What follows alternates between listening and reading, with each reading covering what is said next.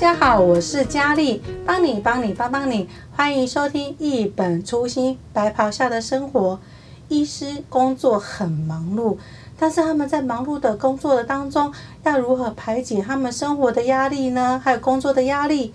今天我们又再次邀请到涂启文医师来跟我们分享他的生活工作如何创造的乐趣。我们欢迎涂医师。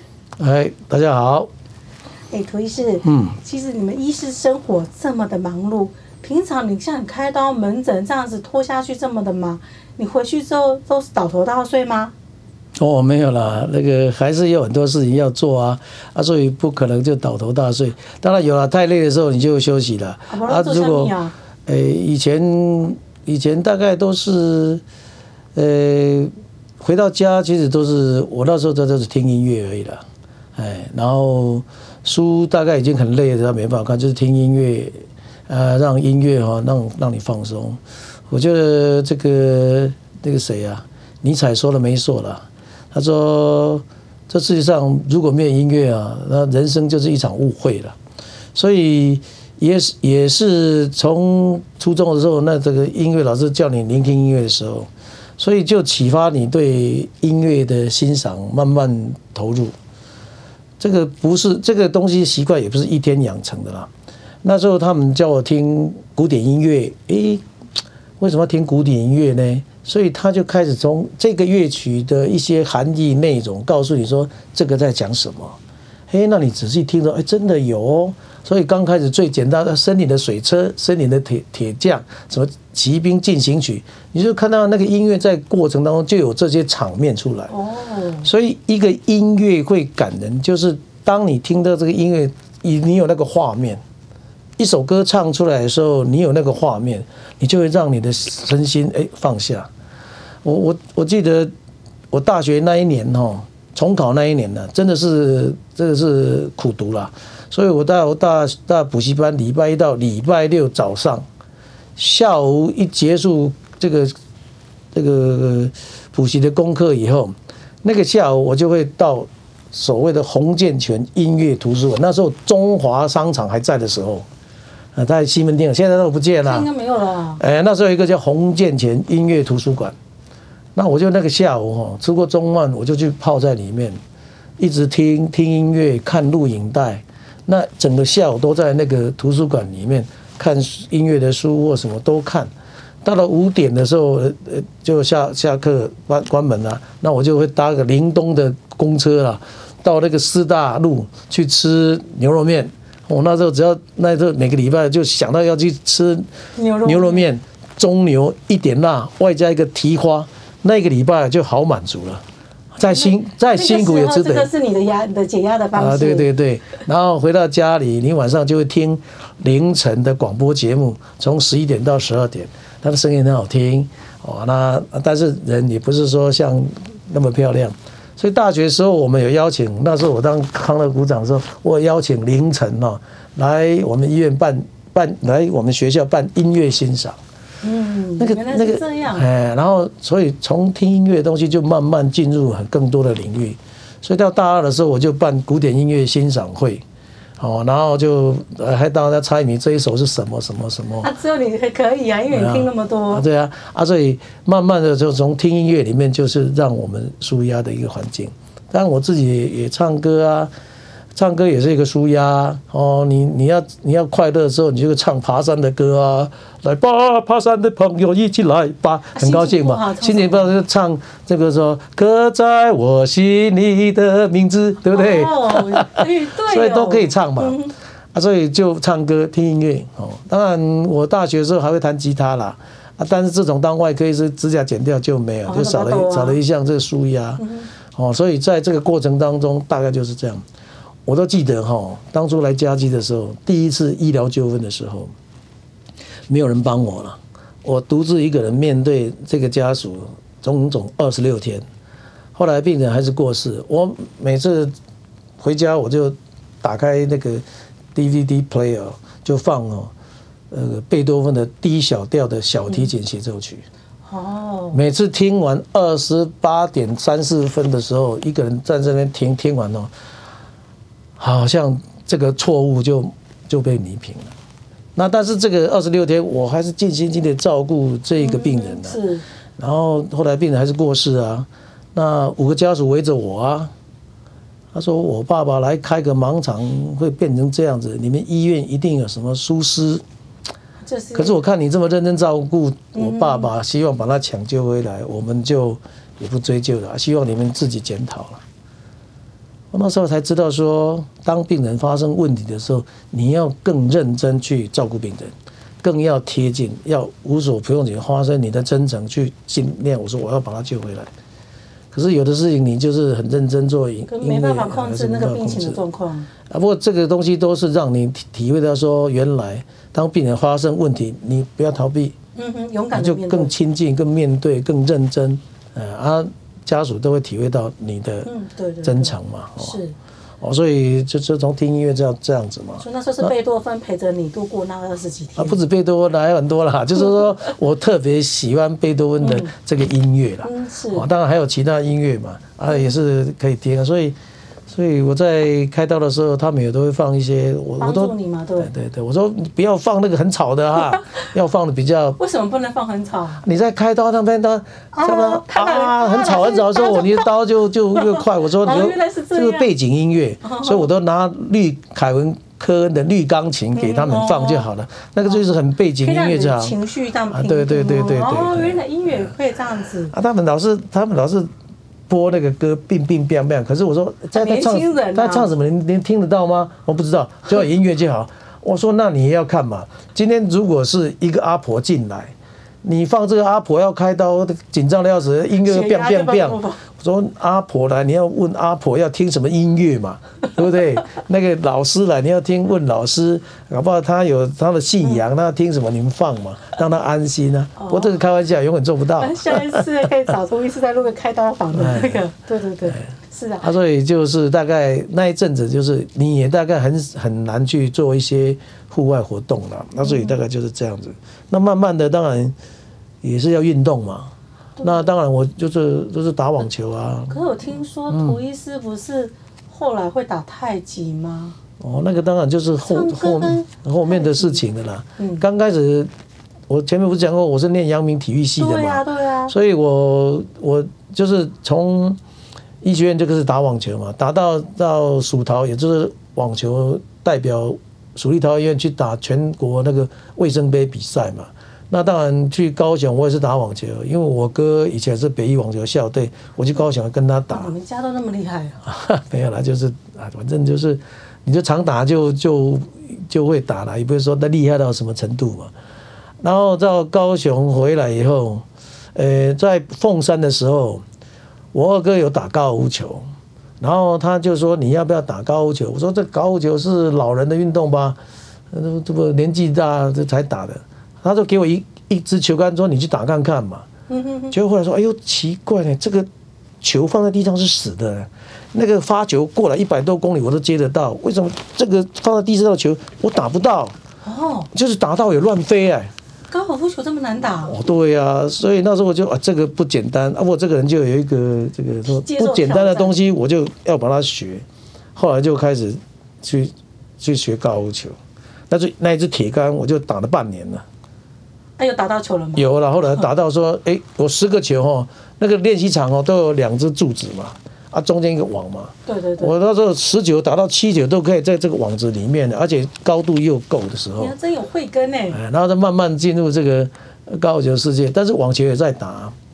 那后来回来家也是两种兼着打，不过那时候网球打哎受伤了，嗯，因为人家吊小球要冲上去，我，那个画面跟。教科书写的一样，你好像转头，好像有人用棍子打你的小腿，然后回头没人，自己的 Achilles 那个 tendon 那个，比如说 muscle 拉拉挫伤了，所以就整个肿起来，痛啊，痛死了！就谁谁打我？就没有是自己。啊，那个那个教科书上那个里面会淤血啊，你一个针如果插到那个淤血地方，那个水会滴滴滴跑出来。天，这么严重啊！哎，后来后来说，哎，网球这么激烈，大概不能打，那时候转打高尔夫球吧。那把网球丢掉，还有再打高尔夫，哎，这高尔夫球才会突飞猛进。可是我觉得高尔夫球太花时间了，所以常常我去打高尔夫球的时候，一天就要花四个钟头，就没办法陪家人跟小孩。我太太就抱怨说，说他是寡高尔夫球寡妇啊，说她说每次都骂我，你儿子几岁你就打几年的高尔夫球了，哎，可是那时候打高尔夫球在医院里面呢，呃，就是好像也是一个解压嘛。嗯，你如果工作了很累，可以去打一场高尔夫球，你就觉得哎。好像再累也可以那种感觉，好，礼拜四打，礼拜五六日再来开刀，再来再来值班都没有关系，所以那时候就就高尔夫球，可是打高尔夫球一样啊，你要打到很好的时候，你就要练习啊，练习就要花时间了啊，花时间你又去打的时候，常常就会受伤了，所以其实哈，你看我从大学。所有运动一直遍体鳞伤了，膝盖也受伤，腰也受伤，哪里都受伤。因为那是激烈的运动。对啊，所以后来哈，后来就有一次打高球，为了为了求胜啊，那个两百八十码的峡谷，就一杆把它打过去的时候，突然手就痛了一下。哇，又换手了。啊，左左手的这个所谓的呃肌裂肌腱就断裂了。好。上次是脚，这次是对对啊，手断裂真的没办法抬手，我都记得。开刀啦！我就记得礼拜二去打完球回来以后，礼拜三根本没办法开刀。那这个礼拜三我是看下午的门诊的，早上开刀。那天早上还请我的同学麻醉科医师帮我打了那个麻醉针止痛药，才会帮我动。开了三台刀以后去看门诊。意志力真坚强。那看门诊看完回来，这个手又抬不起来。为了这只手哦，片访群医。不管是西医、中医、复健什么都看不好，整整一年这只手就酸痛。那后来哈，后来想说，哎呀，没有办法了。那怎么办呢？那做一些比较缓和的运动了，不运动也不行啊。嗯，对啊。哎，就在就在一个方块文章里面看到说，有一个呃大概四年级的人，他因为身体不好去打太极拳，然后后来身体变好，而且还有一些功夫。去法国有的时候那个那个小偷要来拉那个什么背包的时候，突然一个一个转肩就把小偷甩在地上，哦，Chinese 功夫，赶快跑掉。哎，这个不错哦。那到底是找谁呀？不知道。哎，刚好碰到一个朋友，他以前体弱多病，常常打电话来问我一些医学问题。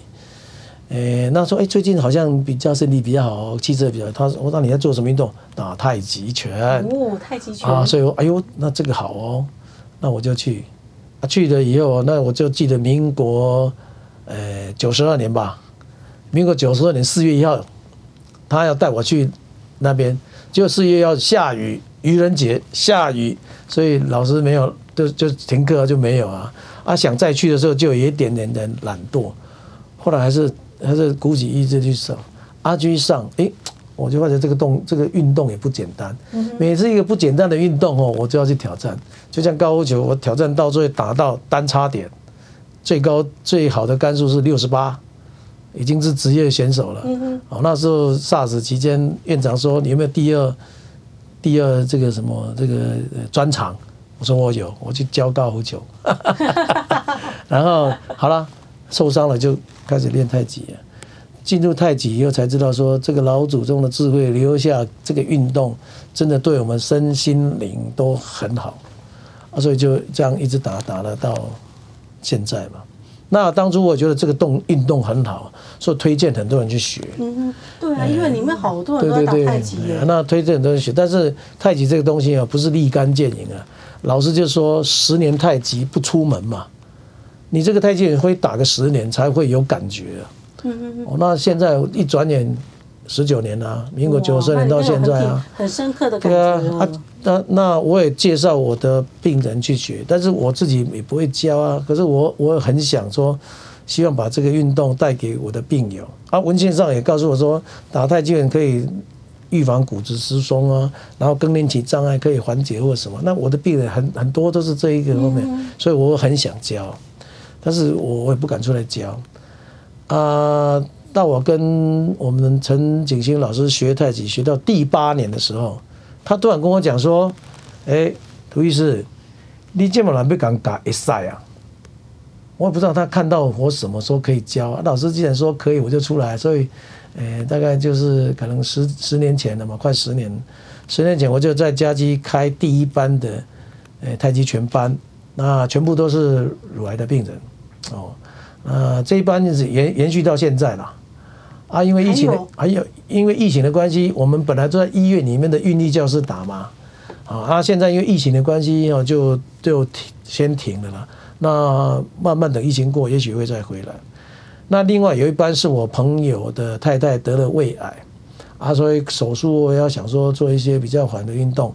那那时候就召集三四个哦认识的在在长隆公园打了。那后来哎，有人闻讯而来，就越来越多。那人就越来越多啊！我也说，哎，只要你来学都好了，我就尽力去教嘛。可是我觉得教学相长真的是好。当我去教人太极拳，我还要更深入，我要更深入，更去了解说太极拳里面的精髓，啊，用什么方式来表达，让我的呃学跟我学太极拳的朋友他有收获。所以其实我在教太极拳这段，发掘自己的自自己的体会又更深了。嗯，哎，每一年每一年，同样一个招式就有不同的变化，然后对身心就有不同的反射。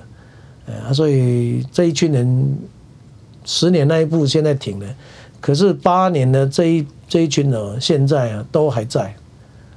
啊，大概有人跑掉，那没有跑掉的那些人都不会再跑掉了。啊，所以这个就是，哎，到现在我真的是靠太极拳舒压的啦。嗯、那球现在唱歌啦，唱歌也有啦，那这这在变多元啦。所以有时候跑步，我每天在公园跑步啊，跑个两公里啊，流汗啊，就很舒服啊。然后骑脚踏车上班啊，然后有时候去爬山啊，然后当然唱歌就是骑脚踏车就他就唱了嘛。嗯、所以有时候他们会抬回头说，哎，奇怪，怎么有人唱歌脚踏车就修过去了？也优秀，哎，对对，啊，然后当然音乐还是听嘛，哦，但是我现在听音乐就没有像以前说一定要什么高级音响或什么或什么。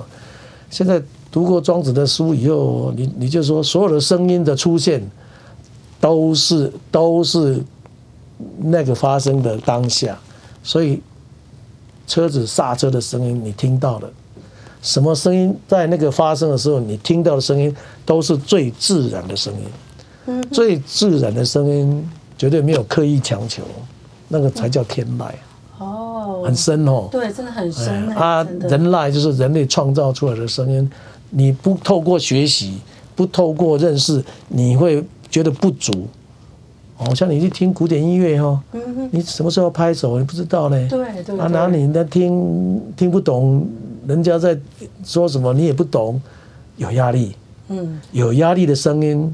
就不好，哦，那地籁就是大自然发出声音，鸟叫虫鸣啊。所以我有个朋友搬搬去山上住啊，那个牛蛙季节交配就呱呱像狗一样啊，他受不了哎，他起来，他说我给他们死哦，然后用那个 BB 弹去打或者什么。我说哈，人家在那边住的好好，你搬来这边盖个房子。是你吵到人家？对呀、啊，人家也没有吵你，他就自然我要我要这个传宗接代，当然要找女生啊，呱呱才会过来啊，对不对？对。啊啊，其实这些声音都自然的声音，你越跟他对抗哈，你就越睡不着。你听啊，呱呱呱啊，他就睡着了呢。不过这个这个吼，很多事情是你看你自己要不要去调试的。啊，所以现在打太极拳是我每天一定要做的事情。那当然跑步这些都可以让你疏解压力的。嗯。那现在时间当然是越来越多了，因为我的医疗行政工作，因为年纪的关系也越来越紧缩嘛。这个是都是你的调整啊。嗯，对对对。哎，你你这个会受伤了，你就要容易不会受伤的运动来维持身心的平衡嘛。啊，所以你一定要会调试，所以你到几岁的时候该做什么运动要调试，呃啊，然后你如果你训练的够好，你再去做那种强化的运动，就像我现在去爬百越一样啊，我还是背着十五公斤在公园里面走来走去，然后走南潭后山，然后去走塘湖古道，这是你平常的训练。对呀对呀，所以你一定要有准备的充足。嗯嗯。哦啊，所以压力哦，都是要自己去找。自己去调试，有人唱歌，有人下棋，有人什么？那你一定要很认真的找到一个我可以让我身心松懈的运动也好，嗜好也好，甚至工作寓教于乐也好，就是看你怎么去找。所以人最厉害的是他有一个会思考的头脑，他真的可以想，可以去做，可以去探讨，发现说，哎，That's my job, that's my hobby. That's my interesting. That's my way to release my tension. 哇，涂医师，你这样分享真的是会启发人心的。其实就是，也就是我们要如何在我们的工作中找到生活的乐趣。嗯。那如何要有一个警觉，知道自己的有个压力，找一个合适自己的时间跟工作生活，然后来去舒压我们的压力，因为压力会使人生病。嗯。对。啊，谢谢涂医师。我儿子看得最清楚了。嗯，看得最清楚。他他去年又跟我讲一句话，真的很厉害。他说：“爸，我发现你会 enjoy 你的工作。”哇，他用 enjoy 来形容我现在在上班。enjoy 就是在里面生。对啊，哎呀，我说我我儿子真的，呃，很会很会讲话。对对，这很贴心的小孩，这涂医师教的好啦。对啊。所以，听众朋友，今天我们涂医师跟我们的分享，就是要如何在我们的生活当中，还有在压力里面找到一个合适疏解压力的一个管道。你要运动、唱歌，哦，都可以，就是找一个合适自己的一个习惯。谢谢听众朋友，今天来跟我们一起来听涂医师跟我们的分享，生活中、工作里面要找出我们的乐趣跟解压的方式。那要记得在每周下午四点的时候。要准时收听《一本初心白袍下的生活》，谢谢，拜拜。谢谢，再见。